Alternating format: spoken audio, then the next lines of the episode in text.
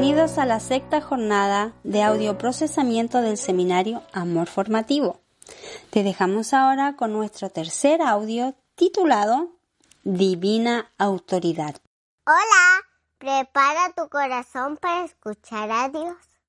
El paradigma que nos presentan los límites en el contexto del amor, sin duda siempre nos lleva a pensar respecto de cómo elaboramos una autoridad, una figura de autoridad en las relaciones de amor que provoquen transformación, que abran camino a procesos de libertad en el ser amado. ¿Cómo hacemos para representar autoridad y a la vez que eso pueda ser comprendido como una expresión de amor y no representar autoridad y que se generen distancias o separaciones o aislamientos por parte de quienes están bajo nuestra autoridad, producto de la cultura social que ha normalizado la separación o el aislamiento de las figuras de autoridad. Es interesante que esto es tan normal entre nosotros que es muy poco común encontrar a alguien que hable bien de la autoridad, que tenga una buena mirada de la autoridad o que se sienta en confianza con abrir su vida con personas que estén en posición de autoridad. Lo normal en nuestra cultura ha sido siempre tenerle miedo, tener una mirada de rechazo, una mirada de desconfianza hacia quienes representan autoridad.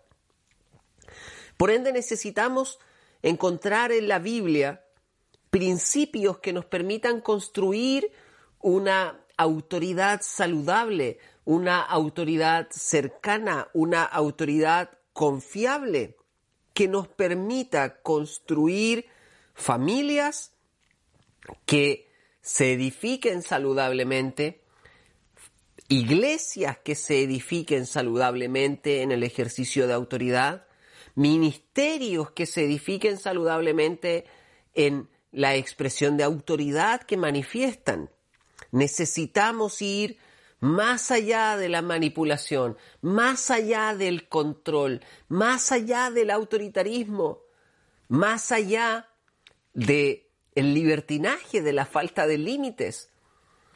Tenemos que salir de esta, de, de estos polos de atracción que hay en el área de los límites y la autoridad.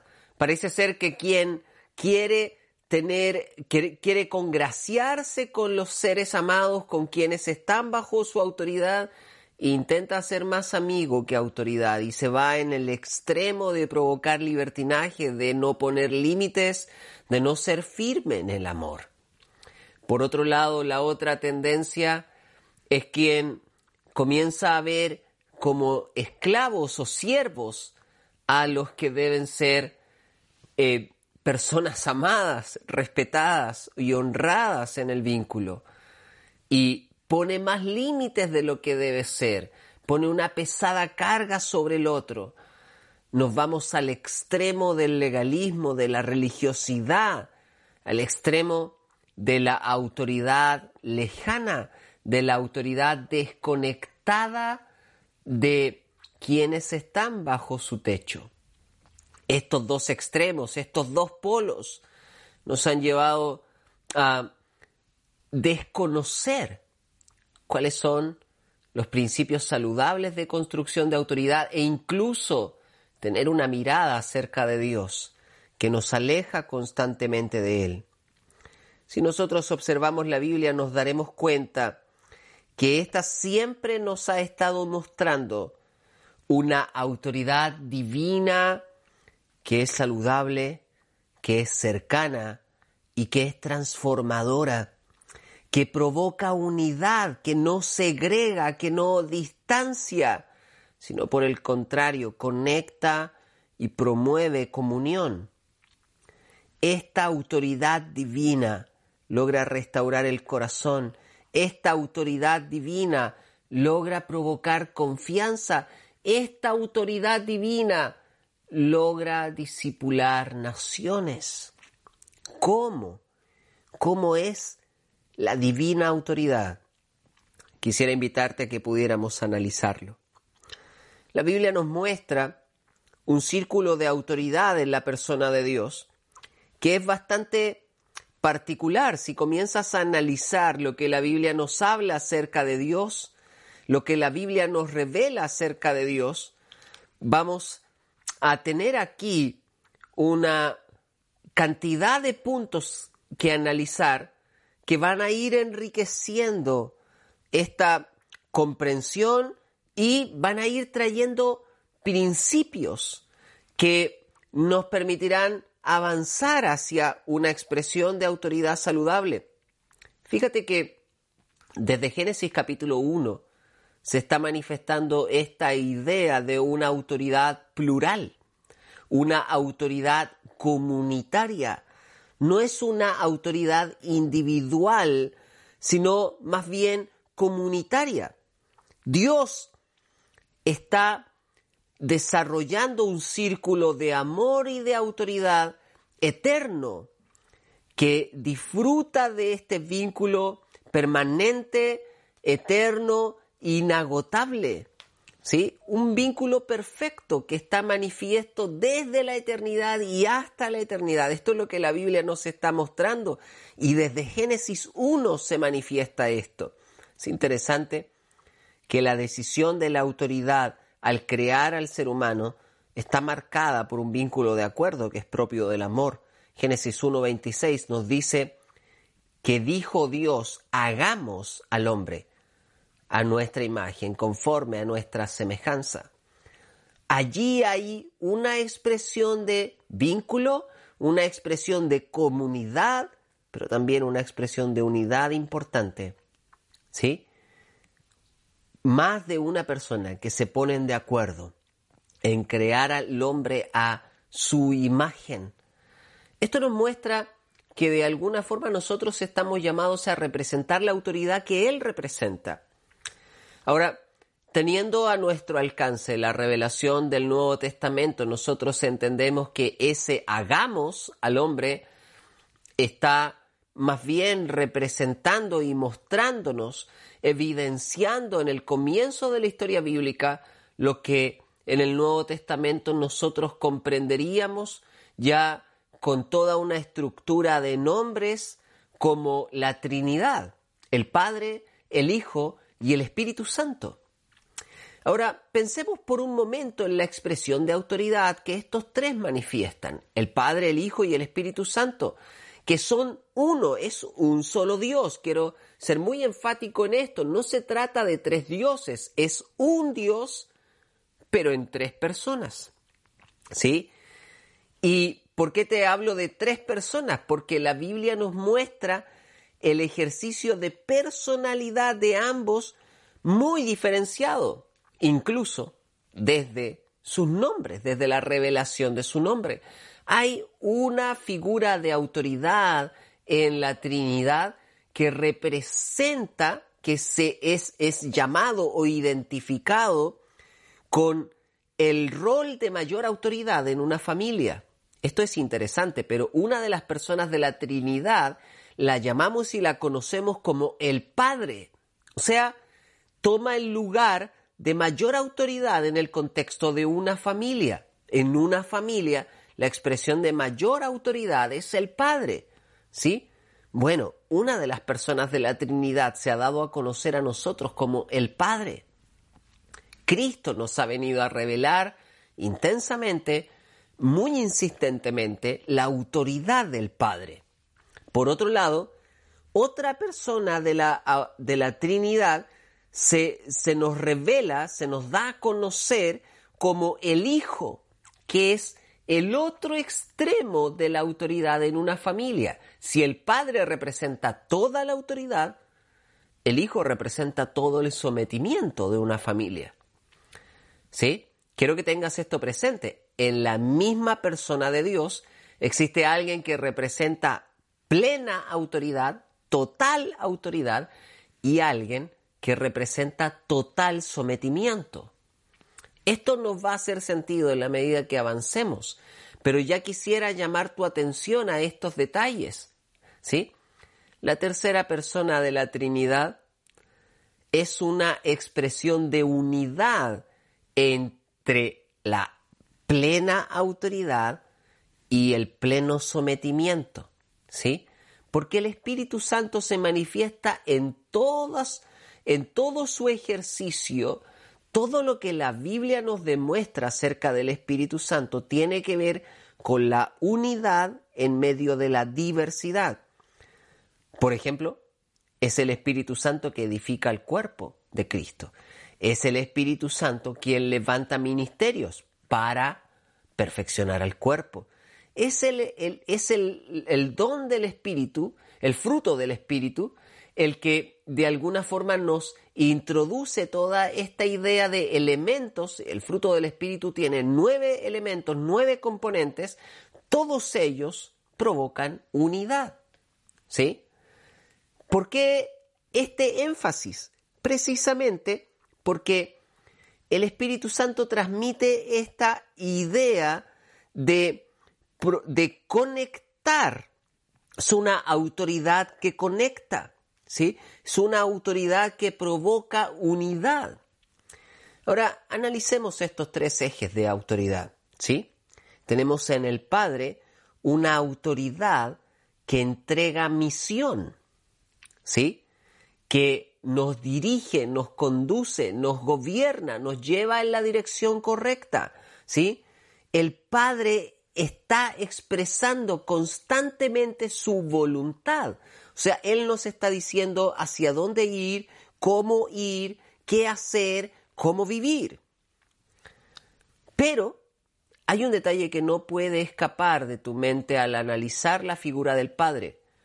Porque si la Biblia te está diciendo que en la persona de Dios hay, en el ser de Dios, hay una persona que representa plena autoridad, pero no lo está titulando como el jefe, sino que lo está titulando como el padre, te está diciendo que él es plena autoridad, pero a la vez también es la figura más cercana que un hijo debe tener en la vida. O sea, él no es una autoridad lejana y desconectada de nosotros. Él representa para nosotros una autoridad cercana, una autoridad cálida, una autoridad llena de amor. De hecho, la Biblia nos está mostrando cómo este Padre nos busca tan intensamente, nos ama tan intensamente que fue capaz de entregar a su propio Hijo para alcanzarnos. O sea, te está mostrando completa autoridad, completo gobierno, completo señorío, pero inundado de amor.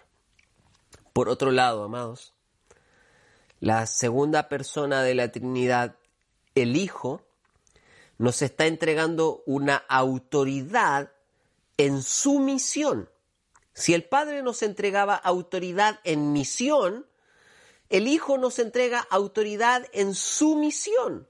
O sea, él nos está enseñando cómo conectarnos, cómo someternos a la autoridad. Él es del círculo de autoridad quien nos enseña a vivir en obediencia. Esto es algo bastante revelador porque para poder obedecer no solo necesitas saber la ley, la Biblia nos está revelando que también necesitas tener un modelo necesitas observar una figura visible, concreta, que te muestre cómo someterse a la autoridad. Por lo tanto, el Hijo tiene un énfasis de sumisión. Él es autoridad, sin duda, es parte del círculo de autoridad, pero Él está allí para mostrarte cómo debe someterse un hijo, ¿sí? Él es el modelo de sumisión, el modelo de sometimiento, ¿sí?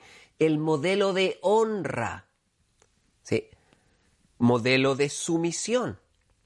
Ahora, mantén esta idea presente. En la Trinidad tienes una, una persona de autoridad en misión, otra persona de autoridad en sumisión Y por último, otra persona, la tercera persona de la Trinidad, el Espíritu Santo, nos manifiesta autoridad en equipo. ¿A qué me refiero con autoridad en equipo? Él es el que está encargado de hacernos entender cuál es nuestro rol dentro del equipo. Él es el que de alguna forma nos permite desarrollar unidad en diversidad. Es imposible desarrollar unidad en diversidad si tú no entiendes cuál es el lugar que te corresponde. Esto nos puede explicar que a veces nuestro problema con los límites y nuestro problema con la obediencia no solo es no saber la ley o no tener un modelo, sino que a veces nuestro problema con la obediencia y con los límites es que no hemos entendido cuál es nuestro lugar, no hemos entendido cuál es nuestro rol y pasamos a desobedecer producto de no aceptar por no entender cuál es el lugar que a nosotros nos corresponde. ¿Sí? Ahora, esto nos lleva, amados, quiero avanzar hacia el cierre de, esta, de este procesamiento, llevándote en esta línea de pensamiento, ¿sí? El Padre está encargado de desarrollar una autoridad tan cercana con nosotros que nos lleve a confiar profundamente en la autoridad. La labor del Padre a lo largo de toda la historia de la humanidad ha sido llevar al ser humano, volver al ser humano al Edén, al lugar de confianza. Él se está encargando de que vuelvas a confiar. Por eso puedes ver, por ejemplo, aún en medio de los juicios, puedes ver al Padre tratándonos con amor, aún en medio del castigo, tratándonos con dignidad. Fíjate que en medio, en medio de la aplicación de consecuencias que recibió Adán y Eva producto de su pecado, al finalizar ese episodio de, de consecuencias y de nuevo orden que Dios está haciendo, ese episodio de justicia, la Biblia nos dice que fue Él quien hizo un sacrificio, mató unos animales para hacerles eh, trajes de pieles, vestimentas de pieles de animales, ¿sí? ¿Quién los vistió? Los vistió Dios. ¿Por qué les está vistiendo si ellos tenían la culpa de estar desnudos? Porque Él tiene la intención de estar tan cercano a nosotros que esto nos provoque confianza. El Padre es plena autoridad pero está tan enfocado en que tú aprendas a confiar en la autoridad. Quiero decirte esto como un principio fundamental. No podrás obedecer los límites y no podrás lograr que otro obedezca los límites si no se ha construido ni se ha afirmado la confianza en la autoridad si tú eres autoridad, en las relaciones donde tú eres autoridad, quiero animarte a que te preocupes primero de construir confianza. Jamás lograrás una obediencia genuina desde el corazón en tus personas amadas si no provocas primero confianza. La confianza siempre va antes que la obediencia. Por otro lado, quiero invitarte a ver lo que el Hijo está siempre provocando en nuestra historia. ¿Sí? A lo largo de toda la historia, el Hijo nos está empujando a entender que debemos obedecer, que debemos honrar al Padre, que el lugar de los hijos es ese, el lugar de honra, de sometimiento, de aceptación desde la venida de Jesús en el Nuevo Testamento, se nos revela tan tiernamente este Hijo que nos está introduciendo a un Padre tan fascinante, ante el cual nuestro mayor placer debe ser vivir en su perfecta voluntad. Jesús también es autoridad. De hecho, la Biblia dice que por este sometimiento total, Él recibió un nombre sobre todo nombre. O sea, imagínate, si tú estás pensando que el sometimiento es inferioridad, estás completamente equivocado, porque Jesús, por su sometimiento, no recibió inferioridad, por su sometimiento recibió el nombre que es por sobre todo nombre en la humanidad. No hay otro nombre por sobre el nombre de Jesús. Eso te demuestra que sometimiento no es inferioridad, sometimiento no es esclavitud. Por el contrario, el sometimiento es propio de los hijos y el Hijo en la Trinidad nos está manifestando ese eje de la autoridad que nos enseña a someternos. Él quiere que tú te enamores de la sumisión que te enamores del sometimiento, porque, amados, por mucho conocimiento de la ley del Padre y por mucha confianza que tengas en el Padre, si no aprendes que tu lugar es someterte, siempre vas a estar en crisis con la autoridad. Por lo tanto, quiero decirte, en tu expresión de amor hacia otros, no solo debes provocar confianza, debes dejar en claro, debes ser muy evidente en que el objetivo en torno a los límites es someterse a ellos. No podemos ser ambiguos en esto. No podemos pretender que las amistades y los vínculos de afecto nos lleven a pasar por alto los límites. No podemos provocar una generación en torno a nosotros, una, un, una multitud en torno a nosotros de gente que se sienta tan a gusto en medio de círculos de confianza, pero que nunca aprenda a obedecer como autoridad, como expresión de amor. Debemos aprender a forjar obediencia en el corazón de otros. Es lo que Jesús ha venido a forjar en nosotros. ¿Sí? Es lo que Él ha querido forjar en nosotros. Por eso nos insiste tan fuertemente respecto de estar conectados con el Padre. Jesús dice, no todo el que me diga Señor, Señor, entrará al reino de los cielos. No, el requisito para entrar en el reino de los cielos es hacer la voluntad de mi Padre.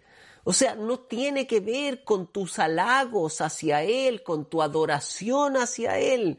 Tú puedes adorar y decirle Señor, Señor mil veces a Jesús, pero si no aprendes a ser como Jesús, no entrarás en el reino de los cielos.